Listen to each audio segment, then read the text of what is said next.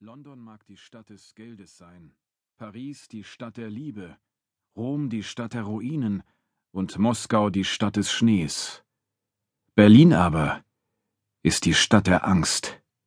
Eine Angst, die keinen Gegenstand hat, eine Angst, die die Menschen befällt wie eine Krankheit, die ihre Knochen aushöhlt, ihre Gedanken, ihre Zähne. Eine Angst, die sie lähmt, die ihr Lachen vergiftet, ihre Ideen verkrüppelt ihre Absichten verbiegt. Eine Angst, die sich hier schon immer gehalten hat, die vielleicht ihren Quell in dem Boden tief unter den Fundamenten der Stadt hat, wo eine Spalte, ein Tunnel, ein Rohr in die Tiefe ragt, um ein Gefühl aus dem Zentrum des Erdballs zu zapfen, das es sonst nirgendwo auf der Welt so rein gibt.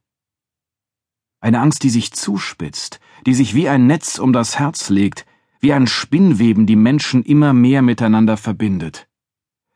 Eine Angst, die sie vor sich hertreibt, die dafür sorgt, dass ihre Stimmen immer gepresster, immer schriller werden und ihre Augen größer, dass ihre Gedanken immer fahriger im Kopf herumspringen. Eine Angst, die sie verbrennt, bis sie lodernd um sich schlagen, um nicht wehrlos zu verglühen, schon mehr tot als lebendig, und doch brennend genug, um in Brand zu stecken, was auch immer sie berühren.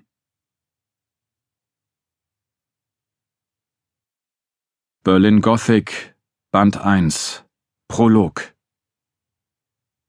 Es sieht ihn an. Es ist ein Auge, und es sieht ihn an. Tills Zwerchfell zieht sich zusammen, mit einem Zischen saugt er die Luft durch die Zähne in seinen Körper. Das Auge blinzelt. Er will etwas sagen. Ein Röcheln kommt aus seinem Mund. Tsch, säuselt es. Das Auge wird von einem Lid halb bedeckt. Tills Blick zuckt nach oben, über das Lid, die abrasierten Augenbrauen, die Stirn. Bleibt an einem Höcker hängen, zuckt zurück zu dem Auge, springt in das andere Auge. Er hört ein Glucksen.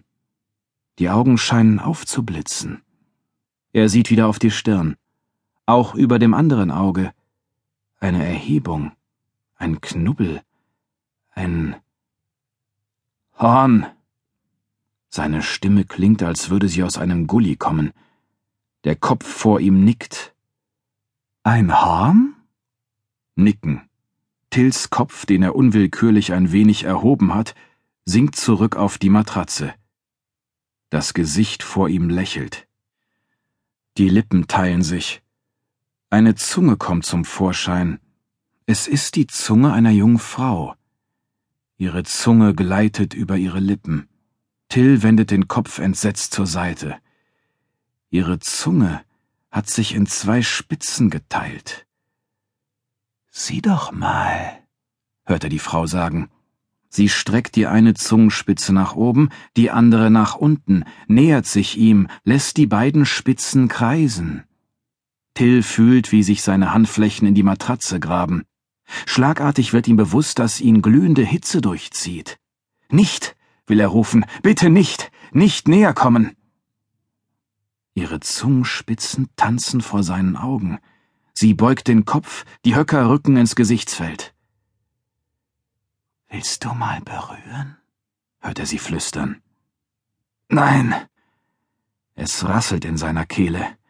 Mir, mir ist nicht gut. Es ist so heiß. Ihr Kopf zuckt wieder nach oben, so dass ihre Augen vor seinen aufscheinen. Magst du mich nicht? Doch.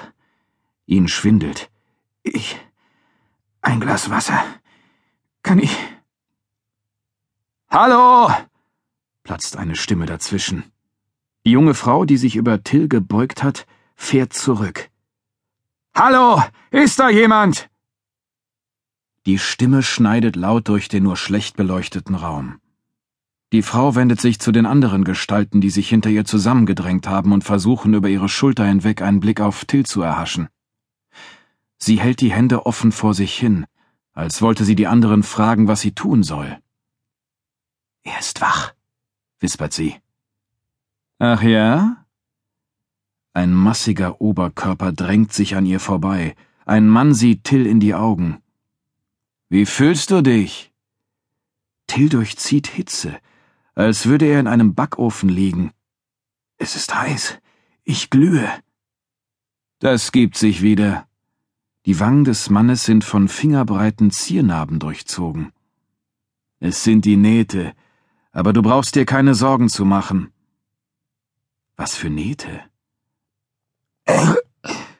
kommt es aus Till heraus. Der Mann über ihm rückt wieder ein wenig ab und nickt mit dem Kopf zur anderen Seite des Raums. Mit Mühe gelingt es, Till den Blick dorthin zu wenden. Was er sieht, legt sich wie ein Brenneisen auf seine Netzhaut. Der Leib einer Frau hängt an Fischhaken waagerecht unter der Decke. Die Haken sind durch das nackte Fleisch getrieben, zwölf oder sechzehn Nylonseile daran befestigt, an denen sie baumelt. Die Haut und das darunterliegende Gewebe werden durch die Last fast zehn Zentimeter hoch vom Körper abgezogen. Ihr Kopf ist tief in den Nacken gesunken, ihre Unterarme und Unterschenkel, in denen keine Haken stecken, hängen schlaff herab. Unendlich langsam dreht sich ihr Körper in der aufgeheizten Luft. Ist da jemand? schlägt wieder die Stimme durch das Halbdunkel aber die Gestalten, die sich um Till geschart haben, zischeln nur, fassen sich gegenseitig an ihre künstlichen Hörner und Narben, ohne dem Rufenden, den Till nicht sehen kann, zu antworten. Wasser, hämmert es in Tills Schädel, ich muss etwas trinken. Aber er kann sich nicht rühren, fühlt sich wie einbetoniert. Sein Blick wandert nach unten, er will sehen, warum er so glüht, doch sein Körper ist unter einer Decke verborgen. Bleib erst mal noch liegen, sagt der Mann neben ihm und zupft an einer Kette, die durch sein Ohr gezogen ist. Du bist noch nicht fertig. Was? Der Schwindel, der Till durchzieht, verstärkt sich. Was? Was heißt noch nicht fertig? Du darfst noch nichts trinken, aber es dauert nicht mehr lange. Was habt ihr gemacht? Die schwarzen Augen des Mannes über ihm lachen. Es ist wunderschön. Du wirst es lieben. Was denn? Bitte. Was? Der Mann atmet aus. Der Dunst, der seinem überbreiten Mund entströmt, ist feucht und schwer. Erst jetzt sieht Till, dass die Mundwinkel des Mannes aufgeschnitten worden sind, um die Öffnung zu vergrößern. Wenn er lächelt, öffnet sich das Fleisch bis zu den Backenzähnen. Wie was? Der Mann zieht den Mund noch ein wenig mehr auf was ihr gemacht habt, haucht Till. Das weißt du nicht? Nein. Tills Kopf schlenkert von rechts nach links. Wir haben dich umoperiert. Es wird dir gefallen. Umoperiert. Umoperiert. Der Regen rauscht hinab, als ob sich die Himmelsschleusen geöffnet hätten. Es ist Nacht, aber die schweren Wolken, die dicht über der Stadt hängen und das Wasser eimerweise herabfallen lassen, scheinen die Dunkelheit noch einmal zu verstärken. Durch die hinter und nebeneinander herstürzenden Tropfen hindurch kann Butz gerade noch rechtzeitig den Beamten sehen, der am Straßenrand steht und ihm zuwinkt. Er drosselt die Geschwindigkeit, zieht seinen Wagen an den Bürgersteig und lässt das Seitenfenster auf der Beifahrerseite herunter. Es ist gleich hier, Herr Butz, schreit ihm der Beamte durch das Fenster zu. Die Tropfen rinnen über den glänzenden Schirm seiner Mütze und fallen in das Auto hinein.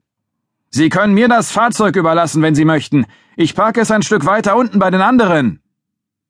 Butz lässt den Zündschlüssel stecken, stößt die Fahrertür auf und springt aus dem Wagen. Innerhalb von Sekunden sind sein Jackett und sein Hemd durchnässt, bis auf die Haut. Er eilt um das Auto herum zum Kofferraum, reißt ihn auf und holt einen Schirm daraus hervor. Als er ihn aufschnappen lässt und die Heckklappe zuschlägt, rollt das Fahrzeug bereits wieder an. Butz sieht sich um. Unter dem Rand seines Schirms hindurch kann er einen Kollegen erkennen, der auf dem Bürgersteig steht und zu ihm herübersieht.